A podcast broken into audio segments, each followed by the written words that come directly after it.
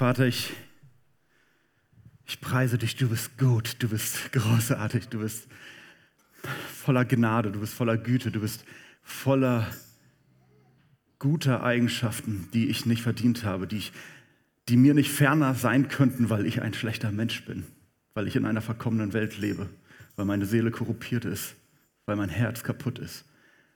Und du liebst mich und du liebst jeden Einzelnen hier.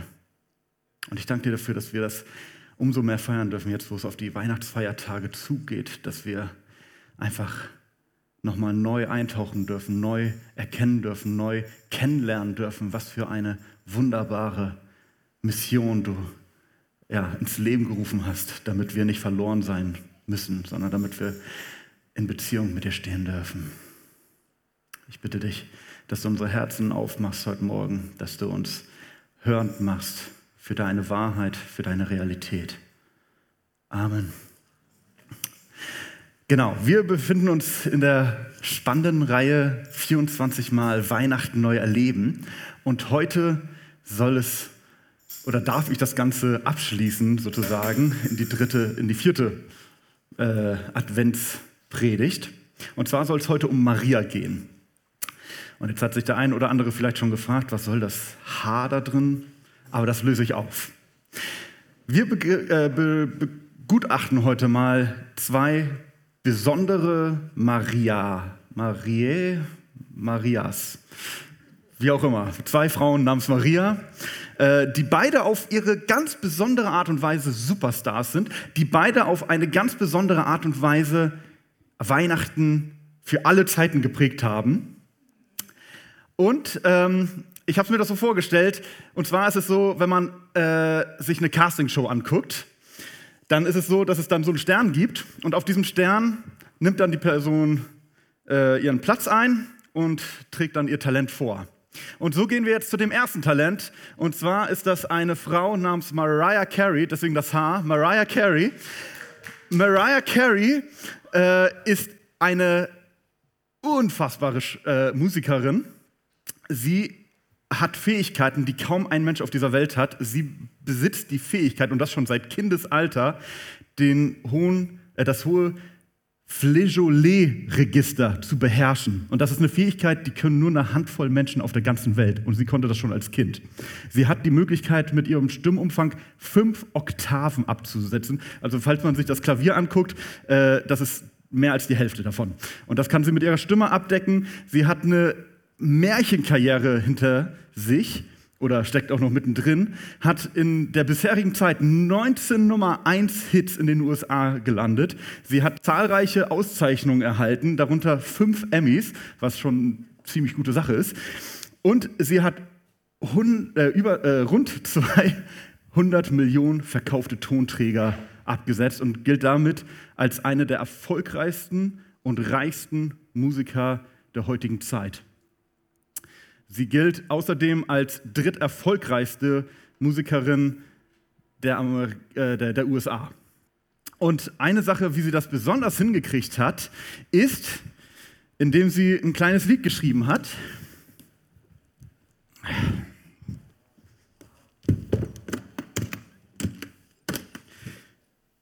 Ah. Ah. Don't want a lot for Christmas.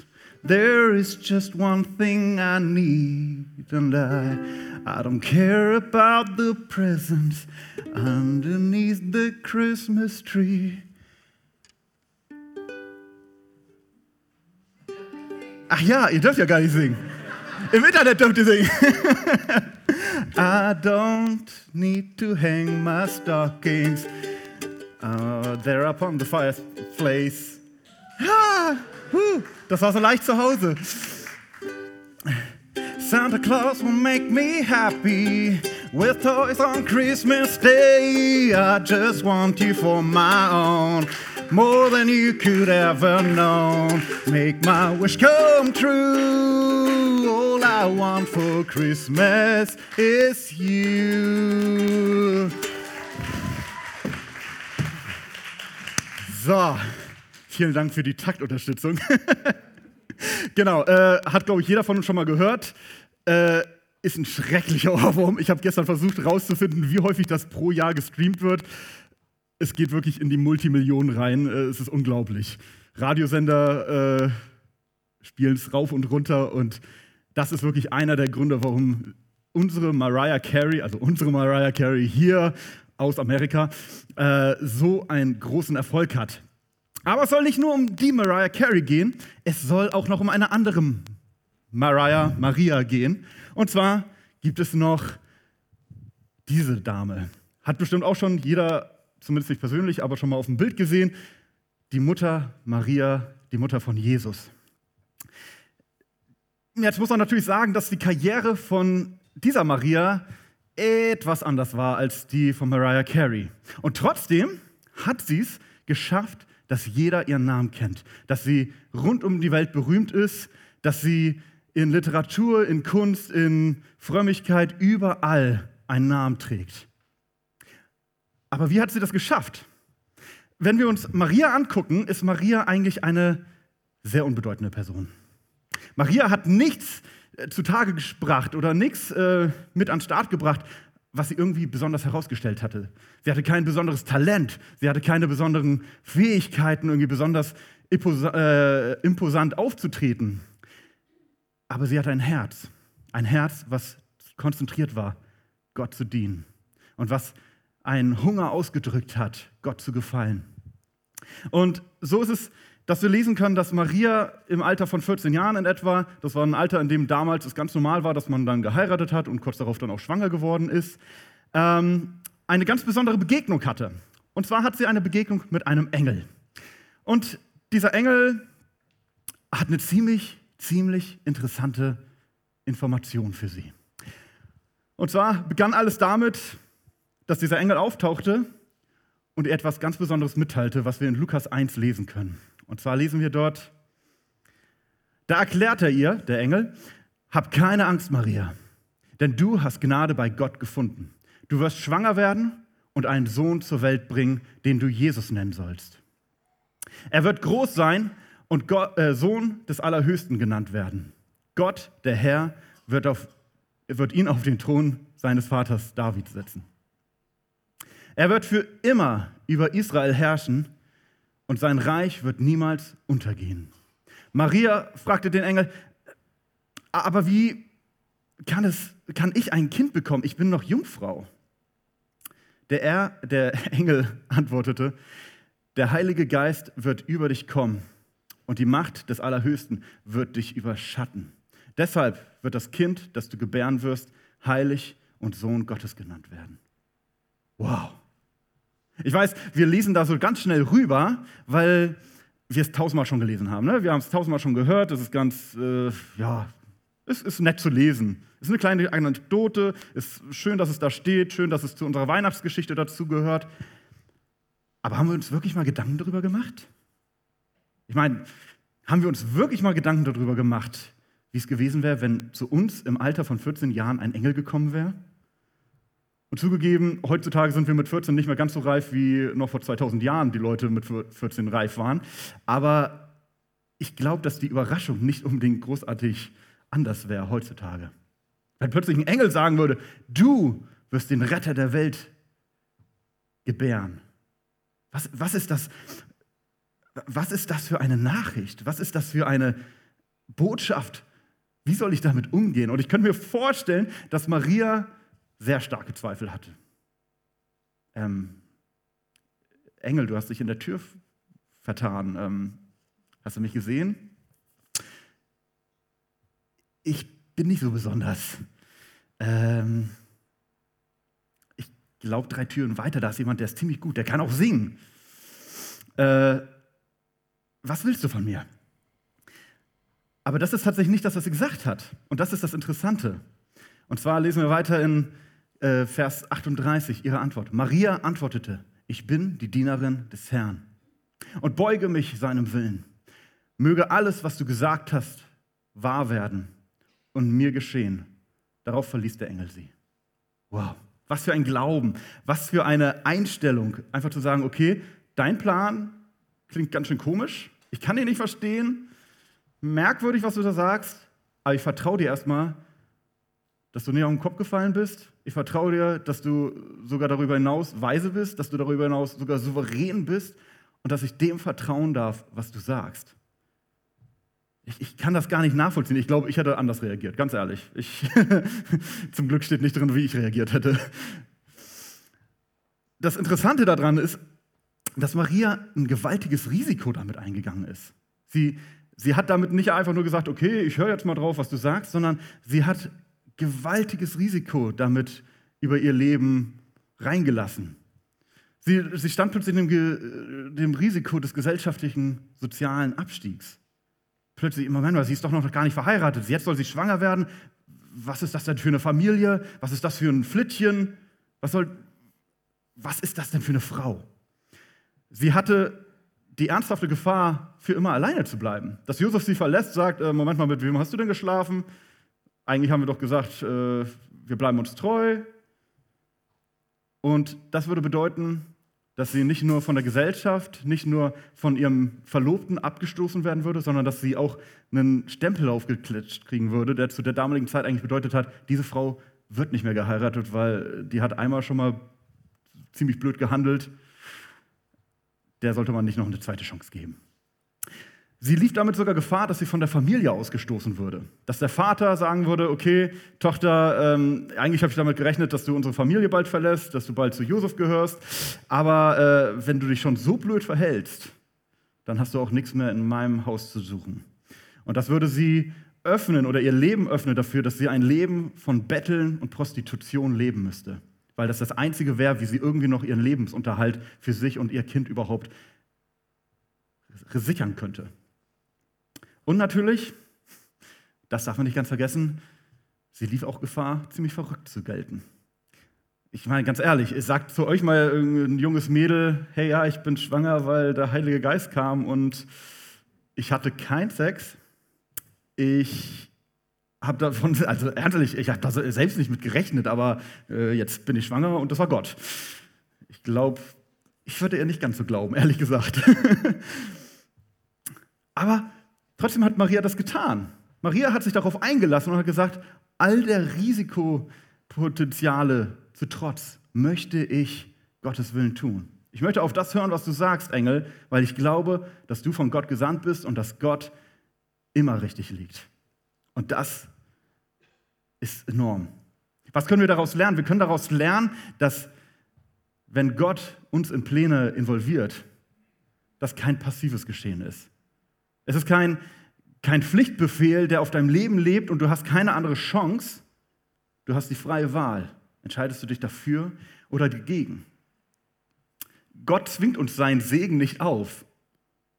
Das, das ist etwas, was wir ganz häufig, glaube ich, falsch verstehen. Dass wir denken, so, naja, Gott hat mal das gesagt oder ich habe mal das für mein Leben gehört und deswegen wird das auch passieren. Und es ist egal eigentlich, wie ich mit meinem Leben umgehe, egal, wie ich mich verhalte, weil sein Segen liegt ja auf meinem Leben. Aber wir können uns auch dagegen entscheiden. Und auch Maria hätte diese Möglichkeit gehabt. Ich gehe mal davon aus, dass jeder von euch schon mal den Namen Reinhard Bonke gehört hat. Ein relativ bekannter Mann gewesen, der wirklich äh, mit seiner Evangelisation Afrika verändert hat. Hunderttausende Menschen, äh, die in Veranstaltungen geströmt sind, wirklich Hunderttausende, wenn nicht sogar Millionen Menschen, die sein Leben, äh, ihr Leben Gott gegeben haben, weil sie gesagt haben, das, was der Mann spricht, hat mein Herz berührt und ich will diesen Gott kennenlernen.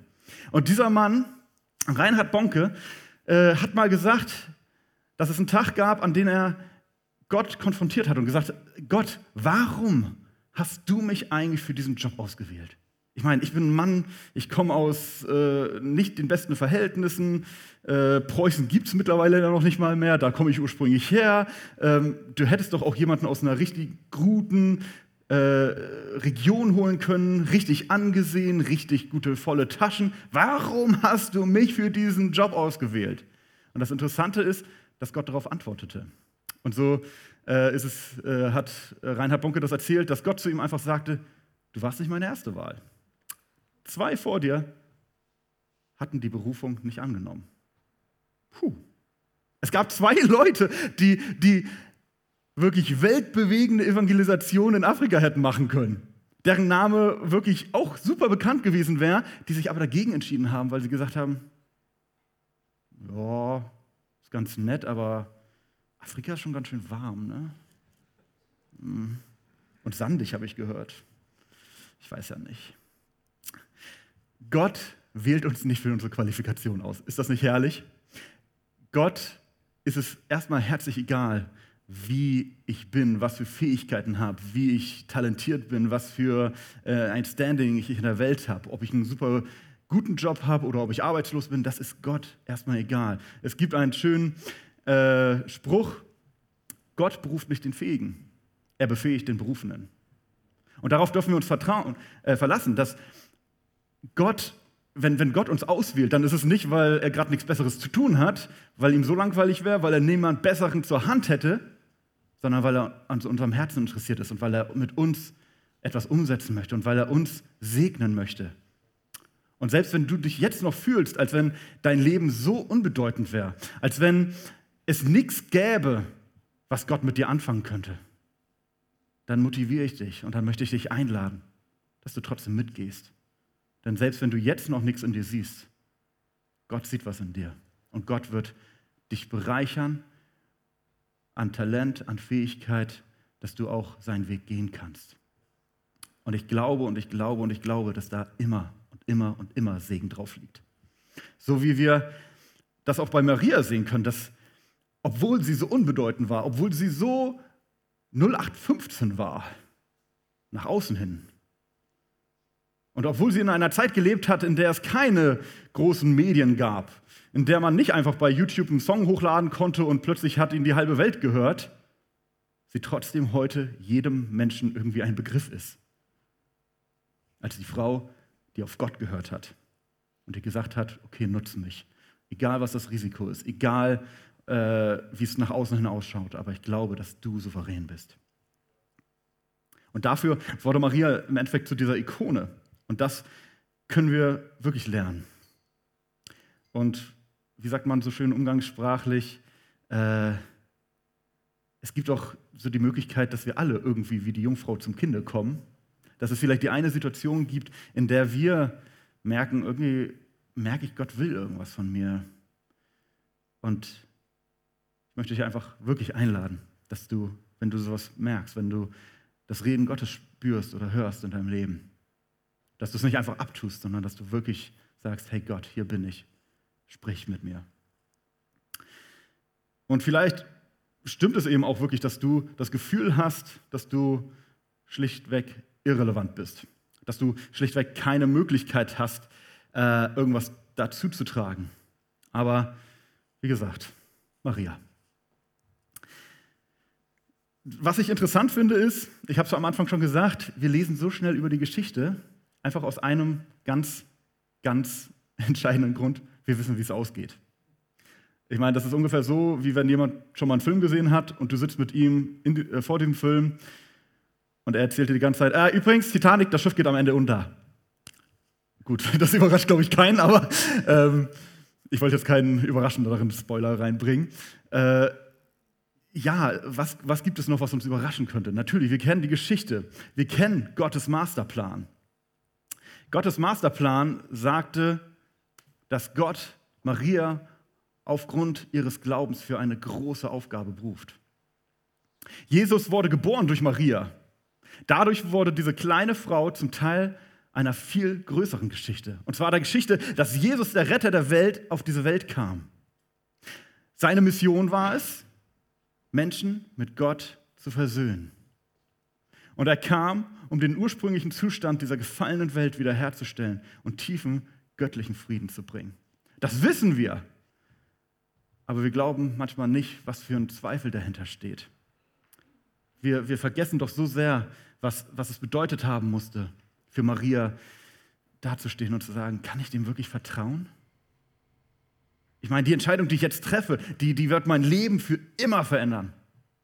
Und ich, ich stelle jetzt einfach mal die Vermutung auf, dass die wenigsten von uns so eine Entscheidung überhaupt kennen. Eine Entscheidung, die so relevant ist, dass die wirklich erstmal die ganze Welt verändern kann und dass sie gleichzeitig mein ganzes Leben wirklich vernichten kann mit einem Mal. Ich hoffe zumindest, dass die wenigsten von uns das jetzt schon kennen. Und ansonsten können wir einfach wirklich darauf gucken, von wem kommt diese Nachricht. Und Gott hat einfach den Wunsch, mit uns Geschichte zu schreiben. Es muss jetzt nicht Geschichte schreiben, dass wir den Weltveränderer zur Welt bringen. Ich sowieso nicht. Aber ähm, es kann genauso sein, dass Gott dich eingesetzt hat, um deine Familie zu erreichen, um deine Freunde zu erreichen, deine Nachbarn, deine Arbeitskollegen, deine Schulkameraden, deine Studienkompanen, deinen ärgsten, ärgsten Feind, auf den du so gar keinen Bock hast. Gott möchte dich nutzen.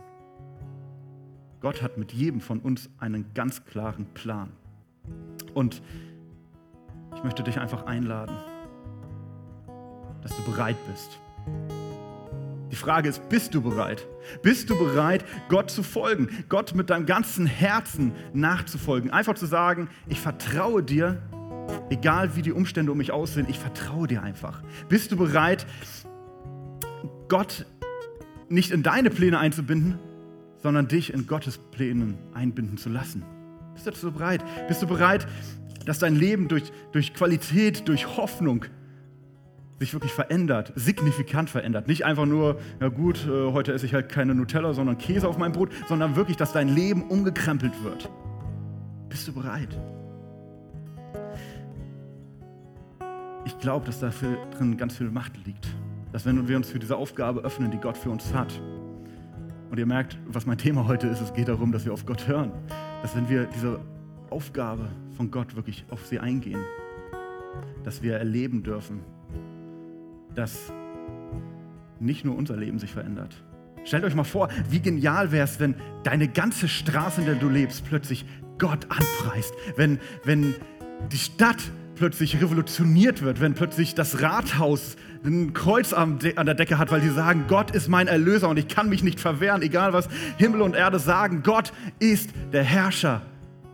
Wie, wie würde diese Gemeinde aussehen, wenn jeder von uns das wirklich begriffen hätte, dass Gott auf diese Erde gekommen ist, dass das, was wir Heiligabend feiern, nicht nur einfach eine blöde Geschichte ist, die wir jedes Jahr wieder lesen müssen und das ist ganz nett, weil danach gibt es ja Geschenke, sondern dass das Realität ist für mein Leben. Wie würde das mein Leben verändern, wenn ich begreifen würde, Gott liebt mich. Gott, ich kann das gar nicht beschreiben. Gott ist verrückt nach mir vor Liebe. Er zerreißt sich vor Liebe nach mir, obwohl ich nichts zu geben habe, obwohl ich ein Schandfleck auf dem Boden bin, kniet er sich hin und hebt mich auf und pustet mir neues Leben ein, damit ich nicht verloren bin. Wie würde es mein Leben verändern? Wie würde es diese Stadt verändern? Wie würde es diese Gemeinde verändern? Wie würde es die Welt verändern? glaube, da ist ganz viel, ganz viel Weisheit drin. Und damit möchte ich euch heute Morgen von meiner Predigt verlassen. Und zwar, dass Gott zu diesem Weihnachten zu dir gesagt hat, All I want for Christmas is you. Hey, alles, du liest diese Geschichte, jetzt stell dir mal vor, wenn du die einzigste Person auf dieser Welt wärst. Die einzige Person in diesem Universum. Ich würde das alles für dich tun. Mir ging es einfach nur darum, dass wir Gemeinschaft haben. Und das hat er zu jedem Einzelnen von uns gesagt. Vater, ich danke dir für deine Gnade. Ich danke dir für deine Liebe, für deine überwältigende Fülle an Liebe. Dafür, dass wir das aufnehmen dürfen, aufsaugen dürfen. Und ich danke dir dafür, dass es eine Quelle ist, die niemals versiegt. Und ich danke dir dafür, dass wenn wir dir näher kommen, dass unser Leben transformiert. Du bist das Licht der Welt. Und ich lade dich ein, dass du jeden Einzelnen heute Morgen, jeden Einzelnen im Stream, jeden Einzelnen, der sich das auch im Nachhinein noch anguckt, wirklich im Herzen berührst, dass dein Licht wirklich über uns kommt. Wir können uns nicht dem verwehren, dass du wahr bist, dass du real bist. Und ich bitte dich einfach, dass du uns dieses Jahr mehr denn je dir zeigst, äh, dich zeigst, dass du ja, erfahrbar wirst für uns. Nicht, weil wir es wert sind, sondern weil du uns geliebt hast. Du hast uns zuerst geliebt und ich bitte dich einfach, dass du unser Herzen transformierst, dass wir dich zurücklieben können. Amen.